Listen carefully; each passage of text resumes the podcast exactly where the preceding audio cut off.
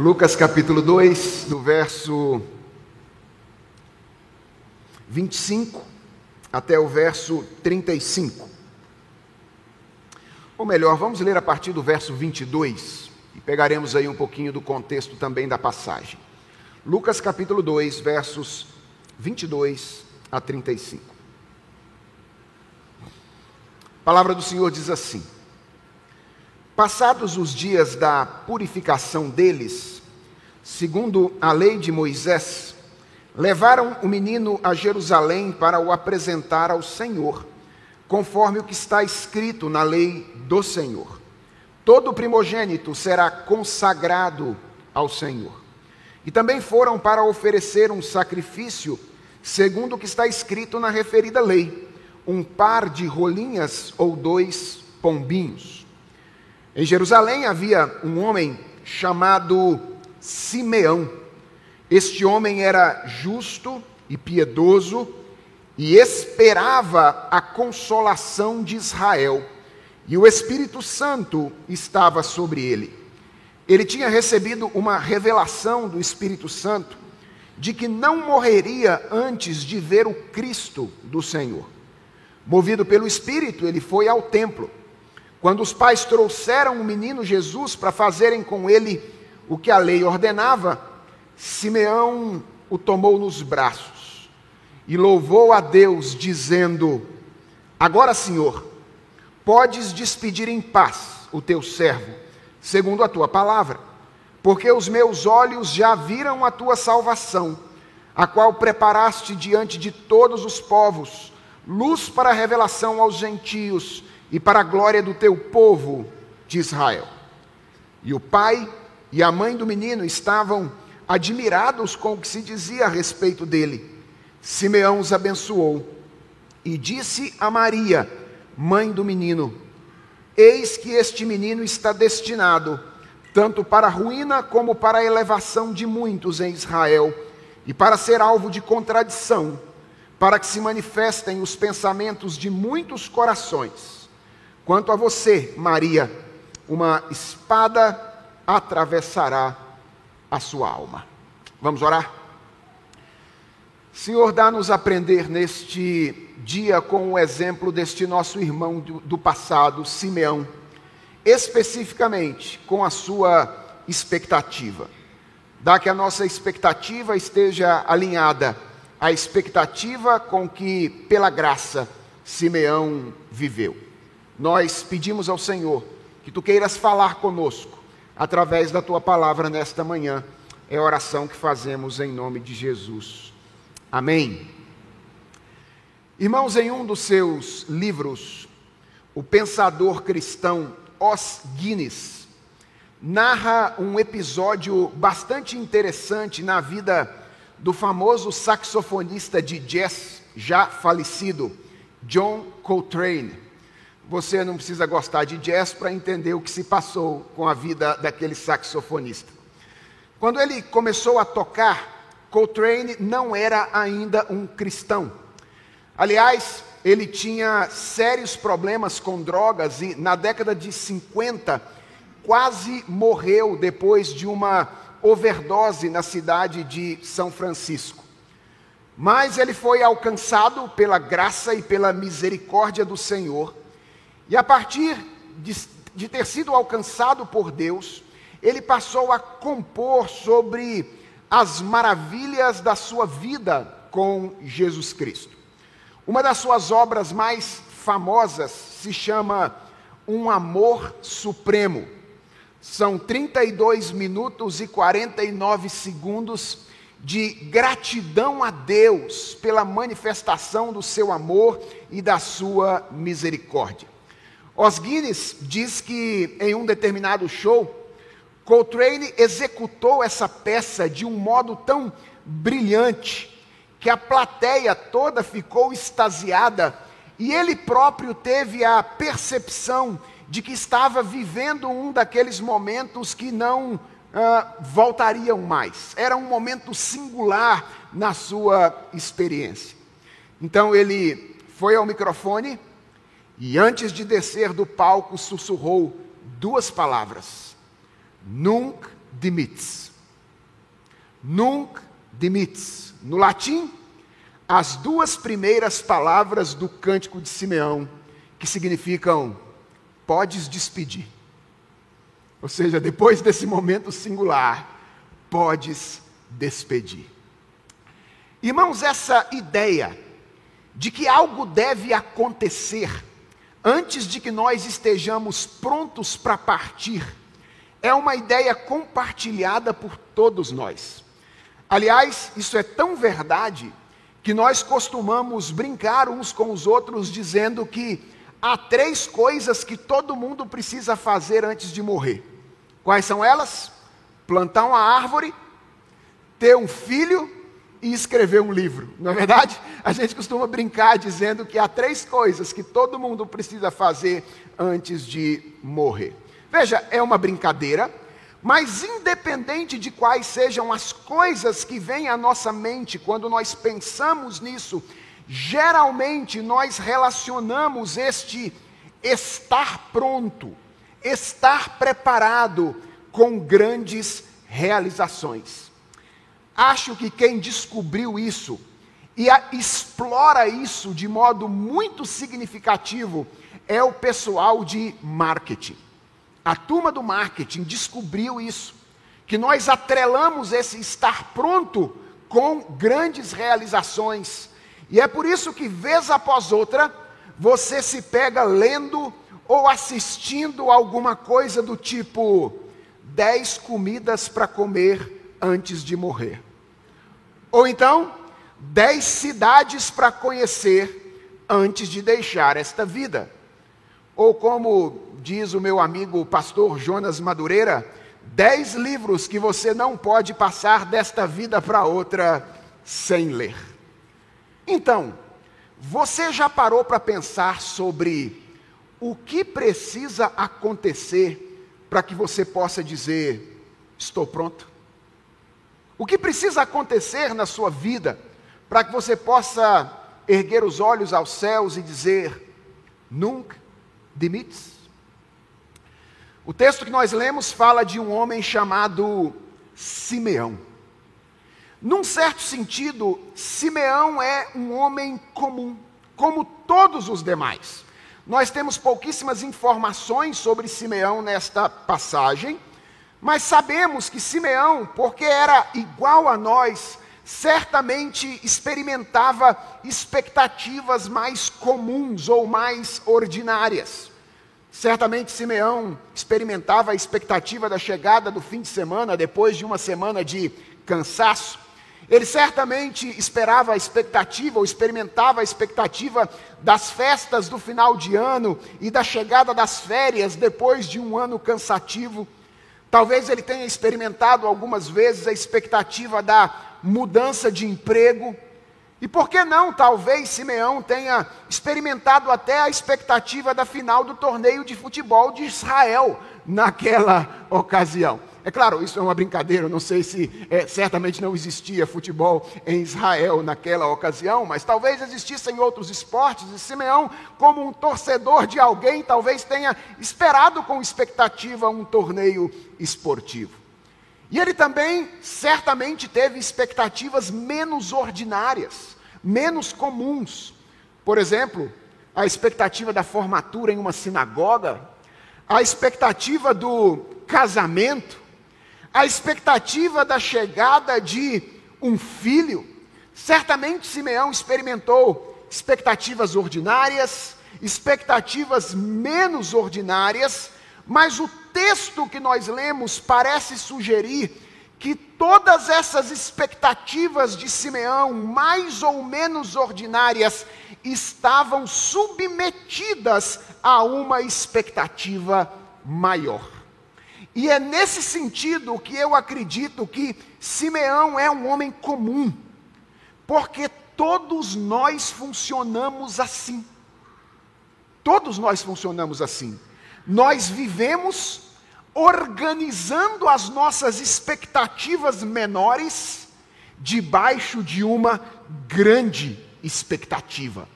A expectativa de alcançar aquele estado de plenitude, ou aquele estado de realização que a nossa cultura costuma chamar de felicidade. Todos nós somos assim. Organizamos as nossas expectativas menores em torno de uma expectativa maior. Nesse sentido, Simeão é igual a nós. Mas há outro sentido no qual Simeão é um homem muito diferente. Porque a maioria das pessoas, irmãos, sobretudo no nosso tempo, acredita que a nossa plena realização, a nossa plenitude, aquilo que a nossa cultura chama de felicidade, tem a ver com o suprimento das nossas carências temporais. É por isso que o apelo do marketing geralmente se direciona a essas coisas: produtos, experiências. É isso que os marqueteiros querem vender para você.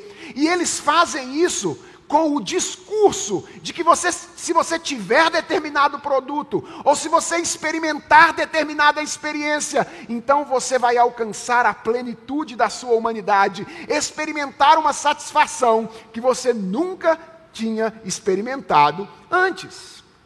E essa também é a razão pela qual nós frequentemente ignoramos as consequências das nossas escolhas e sacrificamos bens maiores para suprir algumas dessas carências. É porque nós acreditamos nessa mentira, de que a nossa verdadeira realização, a nossa felicidade plena virá por meio do suprimento das nossas carências temporais. É isso que nos faz, por exemplo, nos endividar além da conta para obter um determinado produto que a gente acreditou que haveria de nos fazer verdadeiramente felizes. É isso que nos faz prejudicar outras pessoas para ocupar uma posição que eventualmente nós dizemos: se eu chegar lá, então eu verdadeiramente serei uma pessoa feliz. E às vezes nós pisamos em outras pessoas para chegar nesses lugares. É isso, acreditar nisso, que faz com que nós, às vezes, abandonemos pessoas com as quais nós temos um compromisso moral. O cônjuge, os filhos, com a desculpa de que a nossa felicidade está em um novo romance. Quantas pessoas fazem isso?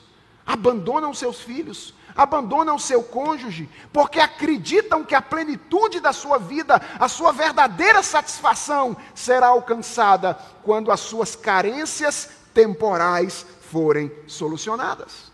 Simeão é um homem diferente. Por que, que ele é um homem diferente?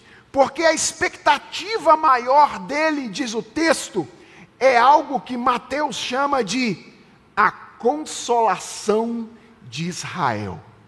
Ou seja, Simeão vivia a sua vida organizando as suas expectativas menores e maiores, sob essa expectativa maior, que era vislumbrar a consolação de Israel. Bem, precisamos entender essa expressão para entender pelo que de fato Simeão esperava. Por que, que a consolação é de Israel? Ora, a razão é simples. Simeão era um israelita, isso está dito aí no verso de número 25. Ele era um israelita, ele morava em Jerusalém. E o povo de Israel tinha sido o povo escolhido por Deus para uma relação especial com ele durante todo o período do Antigo Testamento, com um objetivo revelacional. Isso é muito importante, irmãos. Deus se relacionou com o povo de Israel no passado com o objetivo de, através desta relação entre o povo de Israel e ele, revelar as verdades outrora escondidas do Evangelho a todas as pessoas. Foi no contexto dessa relação com o povo de Israel que Deus entregou a sua revelação ao homem no período do Antigo Testamento. E por que consolação? Bem, quando a gente considera o contexto social desse período, nós corremos um grande risco, caímos na tendência de imaginar que consolação aqui tem a ver com libertação política ou com libertação econômica e social, porque Israel estava há cerca de 400 anos debaixo da liderança ou do domínio de impérios tirânicos. Nessa ocasião, estava debaixo do Império Romano. Então, quando a gente olha para essa expressão, Simeão esperava pela consolação de Israel. Nós temos a tendência, considerando o contexto, de imaginar que essa expressão se refere à libertação do povo de Israel do jugo do Império Romano para o restabelecimento da sua liberdade. Vejam, pode ser que essas coisas estivessem entre as desejadas por Simeão: a libertação de Israel, política, econômica e social. Mas a palavra que Lucas usa aqui traduzida por consolação, aponta em uma direção diferente. Porque essa palavra é uma palavra de escopo mais amplo. É verdade que ela pode significar consolação também, mas ela é uma palavra que pode significar, atenção, exortação, encorajamento, orientação e se você prestou atenção, você percebeu que todas essas palavras que podem traduzir a palavra usada por Lucas aqui, traduzida na nossa versão por consolação, se referem principalmente a suprimento de carências de natureza espiritual. Consolo é para quem está triste, orientação é para quem está perdido, exortação é para quem está desanimado. Simeão não tem em mente, ou Lucas não tem em mente, quando escreve essa expressão aqui, Simeão aguardava a consolação de Israel, algo de natureza temporal, mas ele tem em mente algo que é de natureza eterno. Aliás, essa é a mesma palavra que a Bíblia usa para o Espírito Santo quando diz que ele é o nosso consolador. Então vejam, a palavra usada por Lucas aqui, de certa forma, revela que Simeão aguardava, esperava algo maior. E o próprio modo como Simeão expressa a sua expectativa aponta para o fato de que ele tinha uma esperança mais radical. Veja que ele faz isso quando toma o menino nos braços e então ele adora o Senhor e a gente costuma dizer que isso aqui é um cântico, né? a gente não sabe exatamente se foi um cântico ou se foi uma oração, mas o fato é que Simeão toma o menino nos braços e ele usa uma construção para falar a respeito daquele menino que ultrapassa em muito a natureza política, social e econômica da nação de Israel texto diz no verso número 28 que Simeão toma o menino nos braços e louva a Deus, dizendo: Agora, Senhor, podes despedir em paz o teu servo, segundo a tua palavra, porque os meus olhos já viram a tua salvação Lembra, Simeão havia recebido de Deus uma revelação de que ele não passaria desta vida para outra, não morreria sem que os seus olhos enxergassem o cumprimento da promessa. E agora ele vai ao templo, levado pelo Espírito Santo, quando o menino Jesus está sendo apresentado no templo e os sacrifícios estão sendo oferecidos segundo a lei de Moisés. E de alguma forma que a gente não tem ciência, Simeão percebe que aquele é um menino, o toma nos braços e então ele diz: Agora, Senhor, pode me levar. Estou pronto, Senhor, pode me despedir, porque a tua promessa se cumpriu. Os meus olhos já viram a tua salvação, a tua redenção. E preste atenção agora no verso 31. A qual preparaste diante de todos os povos luz para a revelação aos gentios e para a glória do teu povo Israel. Esse modo de se referir ao menino como salvação preparada para todos os povos, luz para os gentios, mostra que Simeão tem em mente quando considera a, a, a, vida e o ministério do menino Jesus algo muito mais radical do que a libertação política, social e econômica, quando esperava pela, pela consolação de Israel. Irmãos, a expectativa de Simeão era uma expectativa radical, era uma expectativa profunda. E eu suspeito, prestem atenção nisso, de que a superficialidade da nossa expectativa maior, com a qual nós levamos a vida, esteja diretamente relacionada à superficialidade do entendimento que temos sobre os nossos problemas. Por que, que Simeão espera ou tem uma expectativa radical? porque ele entende a radicalidade da sua deficiência. Ele entende a natureza dos seus problemas. O problema é que às vezes nós não temos uma noção clara de qual é a natureza dos nossos problemas. E isso nos encaminha a uma expectativa que é menor do que a solução para os problemas que de fato nós temos. Deixa eu tentar ilustrar isso. Nós temos problemas pessoais. Temos, por exemplo, dificuldade de lidar com quem nós somos. É claro que nós temos problemas pessoais. Já percebeu, por exemplo, como nós temos dificuldade de equacionar o nosso senso de valor próprio? Já perceberam como é que isso é difícil para nós? Nós sofremos, ora com o complexo de inferioridade, não é assim? Ah, eu não vale nada, todo mundo é melhor do que eu.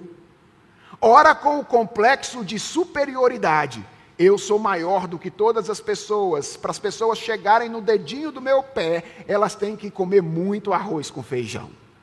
Nós temos muita dificuldade de equacionar, de equilibrar o nosso senso de valor próprio. Isso é um exemplo de como nós temos problemas de natureza pessoal. Nós temos dificuldade de compreender quem nós realmente somos. Nós não temos apenas problemas pessoais. Nós temos, por exemplo, problemas relacionais. Nós não temos dificuldade apenas de lidar conosco. Nós temos dificuldade de lidar com os outros. E frequentemente nós ficamos pendulando na maneira como nós nos relacionamos com os outros, entre o extremo de nos tornarmos escravos das pessoas, ou seja, viver com base naquilo que as pessoas pensam a nosso respeito. O que, é que o fulano vai dizer que eu fiz, se eu fizer isso? O que, é que as pessoas vão falar se eu fizer aquilo outro? Esse é um extremo viver em função da opinião das pessoas, viver escravizado pela opinião das pessoas, e o extremo de nos tornarmos dominadores das outras pessoas, queremos impor sobre elas a nossa própria vontade, ora pela força, ora pela singeleza da manipulação. Não é só por força que a gente às vezes quer dominar os outros, não. Às vezes a gente quer dominar as outras pessoas manipulando, agradando as pessoas, para que elas se tornem escravas nossas e não possam dizer não para nós quando nós pedirmos a elas, porque afinal de contas nós fazemos tudo o que elas queremos com o objetivo de puxar a cordinha em troca. Nós temos problemas relacionais, temos problemas pessoais, temos problemas relacionais e nós temos problemas culturais. Já pararam para perceber, por exemplo, como nós temos dificuldade de lidar adequadamente com o mundo ao nosso redor? Com as coisas que Deus criou, com as experiências que Deus nos permite viver nessa realidade. Nós vivemos tensionados entre a tendência de encarar as coisas criadas como se elas não tivessem nenhuma importância, e aí nós vivemos de maneira irresponsável a vida, e o outro extremo de ter o nosso coração cativado pelas coisas criadas a ponto de nos tornarmos idólatras delas, fazermos com que elas dominem a nossa mente e o nosso coração. Nós temos problemas de natureza cultural. Vivemos tensionados entre a irresponsabilidade de um lado e a idolatria de outro. Sim, nós temos todos esses problemas.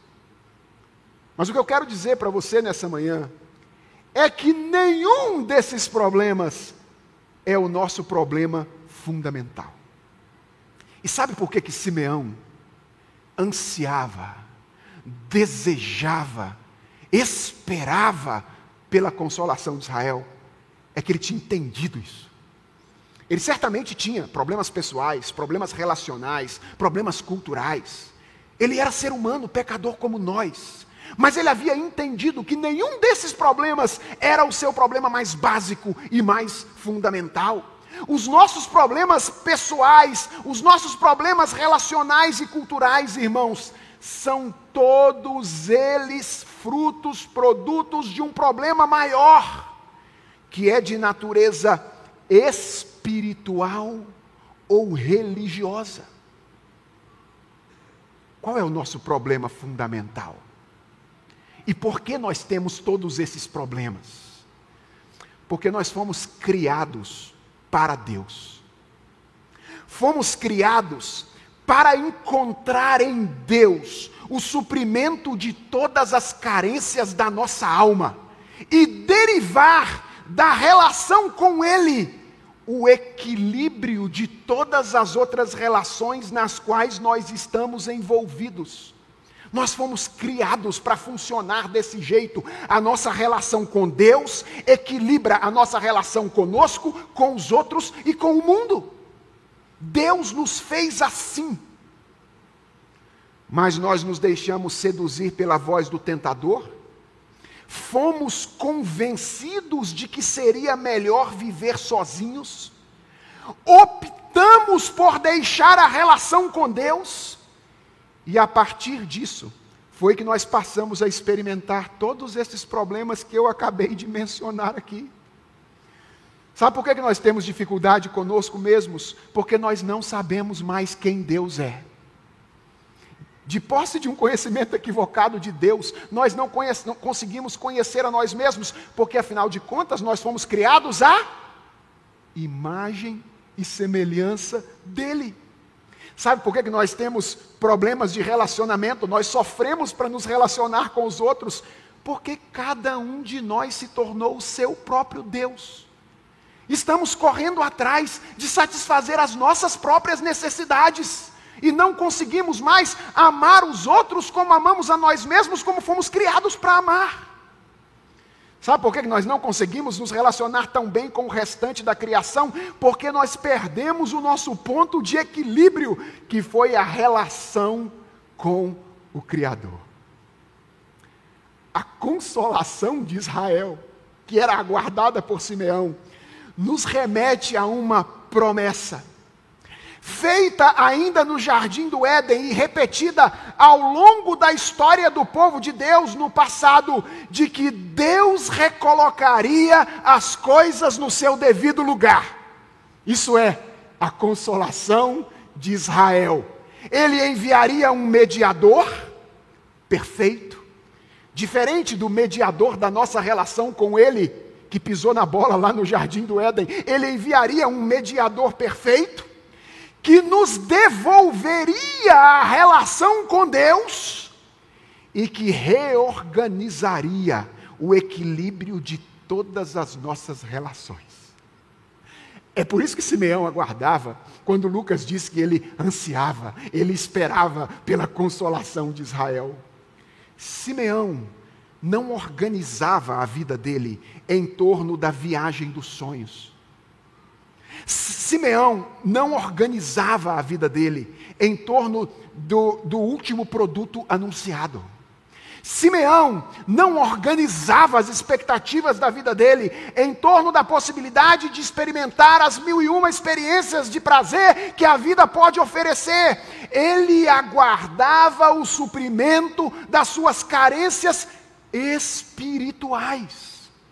Atenção, irmãos, eu não estou dizendo que suprir carências temporais não fosse algo importante para esse homem do passado, nem que ele não desejasse suprir algumas delas. O que eu estou dizendo é que Simeão nos é exemplo, no sentido de que ele não ansiava por essas coisas como ele ansiava pela coisa maior. E a coisa maior era estar de volta à relação com Deus, com todas as demais relações equilibradas. E por isso ele orava ao Senhor pedindo: Não me deixe ir antes de ver o cumprimento da tua promessa. É isso, isso que eu mais desejo, é isso que eu mais anseio mais do que todas as outras, todas as coisas, não me deixe ir sem ver o cumprimento da sua promessa. Simeão é um homem diferente. E atenção, a diferença entre Simeão e boa parte das pessoas do nosso tempo não tem a ver simplesmente com o que ele esperava. As pessoas do nosso tempo esperam suprimento de carências temporais. Simeão aguardava o suprimento de carências espirituais. Tem a ver também com o de onde ele esperava. Eu estou dizendo isso porque muitas pessoas nos nossos dias, por uma razão ou outra, acabam tomando consciência de que elas são espiritualmente carentes. E frequentemente isso não é incomum. Essas pessoas, inclusive, descobrem que o suprimento das suas carências espirituais é mais necessário do que o suprimento das suas carências temporais. Mas quando elas tomam consciência disso, elas procuram suprir do seu jeito e por si mesmo as carências espirituais que possuem. Por exemplo, algumas dizem: vou fazer yoga e meditação transcendental ok? Vou resolver o meu problema espiritual desse jeito. Outras procuram uma causa à qual se apegar, se tornam defensoras das árvores e dos animais. Outras se engajam em atividades assistenciais como se isso por si só pudesse lhes tornar pessoas melhores. Irmãos, atenção. Ficar mais tranquilo é uma coisa boa, não maltratar os, os bichos e a criação também é uma coisa boa. Como é uma coisa boa fazer o bem às outras pessoas? O que eu estou dizendo é que essas coisas são incapazes de resolver o nosso problema fundamental. Ninguém vai ter a relação com Deus, vai voltar, de, voltar para a relação com Deus e ter as suas relações demais equilibradas, fazendo, simplesmente fazendo bem, ficando mais tranquilo, ou tendo uma causa pela qual lutar. Simeão é diferente porque, além de saber de que tipo de suprimento ele precisa, ele sabe que esse é o tipo de suprimento que só Deus pode dar. Só Deus pode dar. Então, ele não espera simplesmente por salvação, ele espera por Deus. Ele não espera simplesmente por luz, por orientação vinda de qualquer lugar. Ele espera pela luz que procede do Senhor. E ele sabe que apenas o cumprimento daquela promessa feita no Gênesis, alimentada pelo nascimento de cada homem israelita no período do Antigo Testamento e tipificada em cada sacrifício feito no templo em Jerusalém, pode oferecer a ele o que ele tanto necessita. O que é que ele precisa? Ele precisa de substituição diante da justiça de Deus. Ele precisa de perdão de pecados. Ele precisa de abertura de mente e coração. Ele precisa de vida espiritual. Ele precisa de poder para obedecer ao Senhor. Simeão sabia disso. E Simeão viu todas essas coisas naquele singelo bebê com o qual ele se encontrou no templo naquele dia. Perdão de pecados, retorno à relação com Deus, vida espiritual, orientação para viver a vida. Simeão olhou para aquele menino e ele conseguiu enxergar todas as coisas presentes nele, na singeleza daquele dia no templo em Jerusalém. E quando ele viu o menino, ele o tomou nos braços e disse: Nunca admites. Sim, nunca admites. Podes despedir. Porque quem se encontrou com Jesus Cristo, quem viu a Jesus Cristo, não precisa de mais nada. Quando ele viu Jesus e se encontrou com ele, ele disse: Senhor, pode despedir. Ah, não preciso do primeiro milhão no banco. Ah, não preciso da viagem dos sonhos mais. Ah, eu não preciso de alçar os postos que eu imaginava que eu haveria de alçar.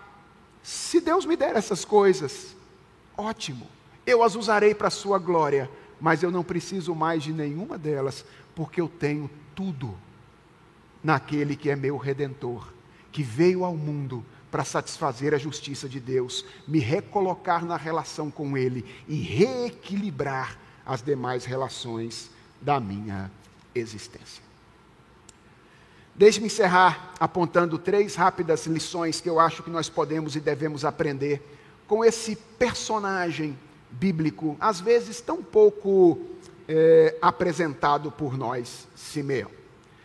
A primeira coisa que eu acho, irmãos, que a vida de Simeão nos ensina é que a maneira como nós morremos é em grande medida determinada pela maneira como nós vivemos.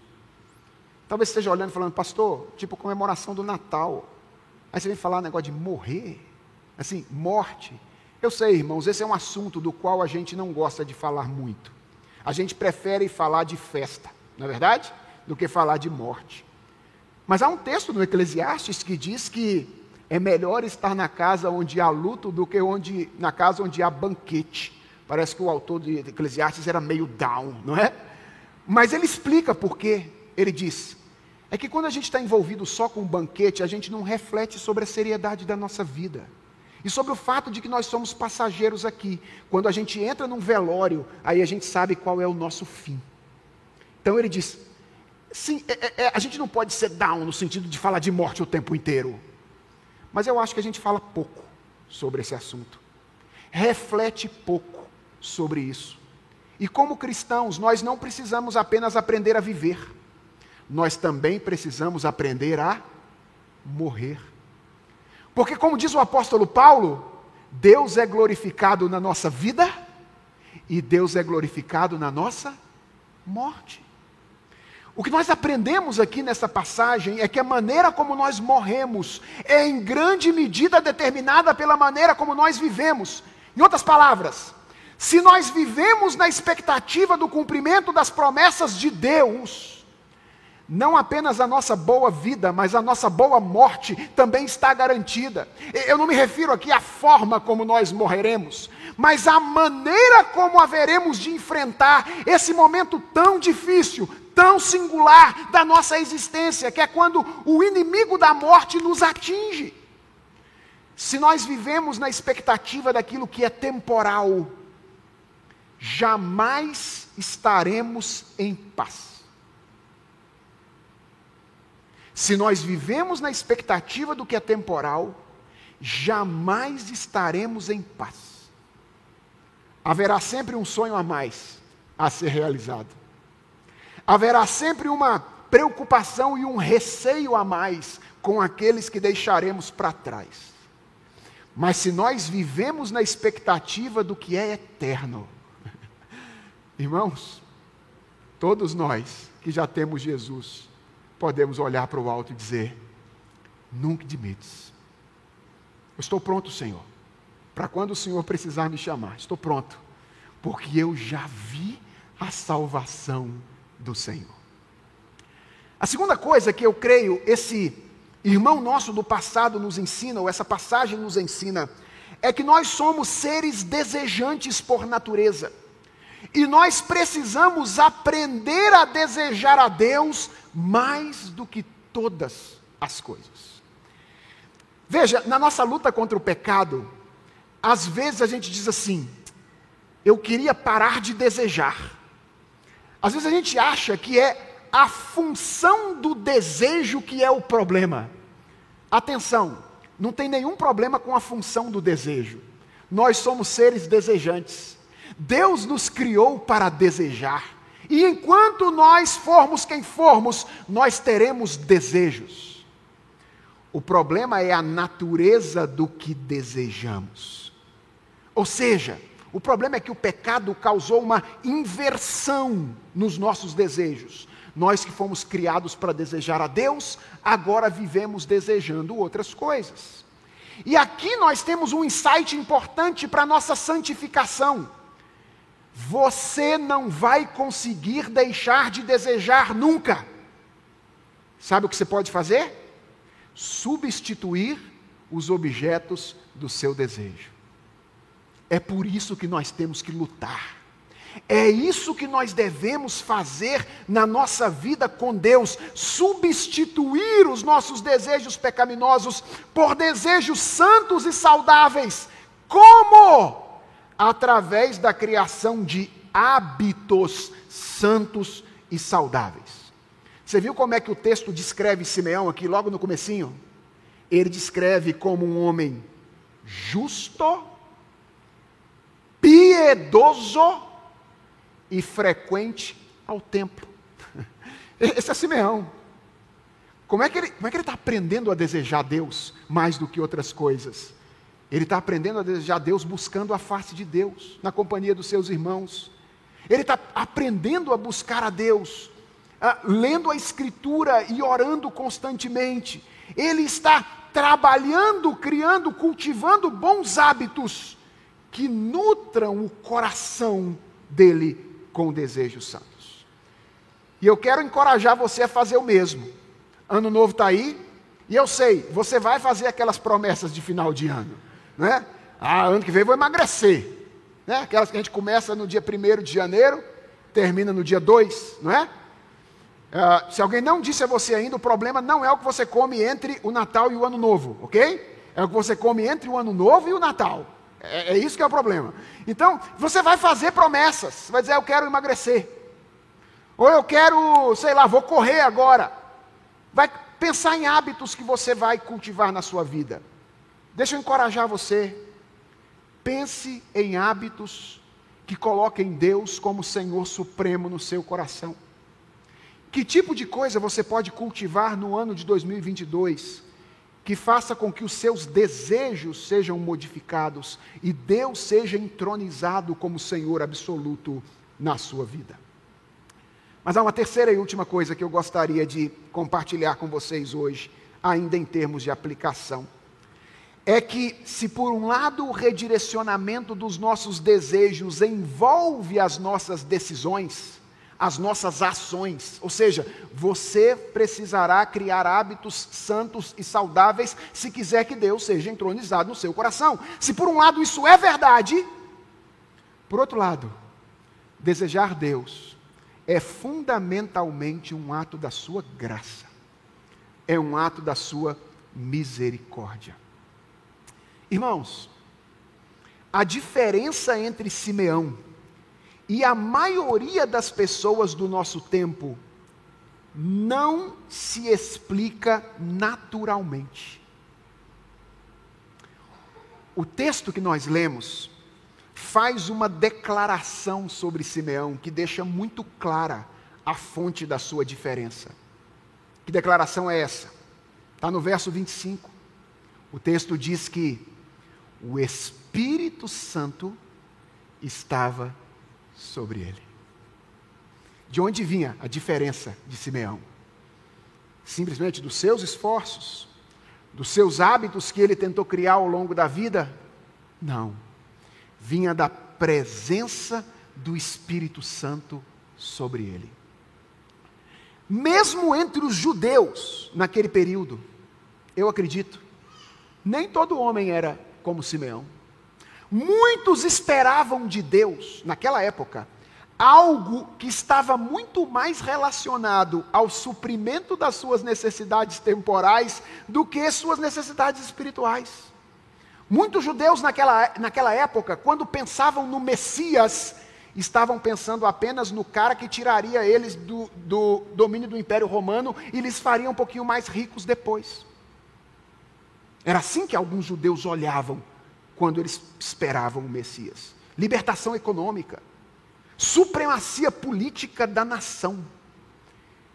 E possivelmente, além de Simeão, muitas outras pessoas estavam no templo naquele dia. Muitos. Muitos passaram por aquele casal com aquela criança sem jamais reconhecerem nele o cumprimento da promessa. Por que Simeão o viu? Por que Simeão o viu? Olhou para aquele menino e disse: Ali está o cumprimento da promessa de Deus, eis a consolação de Israel. Ele o viu porque ele o esperava. E por que ele o esperava? Porque ele havia entendido a sua necessidade dele. Ele sabia que era pecador. Ele sabia que, embora ele tivesse problemas pessoais, relacionais, culturais, todos esses eram resultados de um único problema: a relação dele com Deus. E por que ele havia entendido a necessidade dele? Porque o Espírito Santo estava sobre ele. Porque o Espírito Santo abriu seus olhos, os olhos do seu coração, para que ele pudesse olhar para aquele menino e dissesse: Eis o meu redentor, eis a minha salvação, eis a consolação de Israel, em quem há vida, perdão e graça. Que a nossa comemoração do Natal este ano seja diante do menino que é a consolação de Israel. E que ao vê-lo, meus irmãos, nós tenhamos segurança para entrar no ano de 2022 tranquilos, olhando para o Senhor e dizendo: Senhor, eu não preciso de mais nada, eu já tenho tudo. Nunca dimites. Podes despedir, estou nas tuas mãos, até quando o Senhor quiser que eu viva neste mundo para a tua glória. Vamos orar? Senhor, obrigado pelo exemplo deste nosso irmão passa do passado, Simeão, que se encontrou com o menino Jesus naquele dia e percebeu a sua verdadeira identidade, quem ele era. Senhor, nós estamos nos relacionando contigo, com o teu filho, há tanto tempo, e corremos o risco de nos relacionarmos contigo e com ele, desejando não o que o Senhor veio nos dar mas desejando outras coisas de natureza temporal e não eterna. Nós queremos colocar o nosso coração diante do Senhor nessa manhã e pedir ao Senhor que tu nos direciones para ti. Nós queremos aprender a amar-te mais do que todas as coisas. Senhor, obrigado pelas bênçãos que tu nos dás nesse mundo. Obrigado, Senhor, pelos bens materiais. Obrigado pelas experiências. Obrigado pelos relacionamentos porque tudo isso enriquece a nossa vida. Nos dá dessas coisas, Senhor, desde que elas não roubem o nosso coração de Ti. Mantenha o nosso coração focado no Senhor. Ensina-nos a organizar todas as nossas expectativas debaixo dessa expectativa da maior, o retorno da consolação de Israel abra os olhos do nosso coração. Seja, ó Deus, a nossa visão. É a oração que nós te fazemos em nome de Jesus. Amém.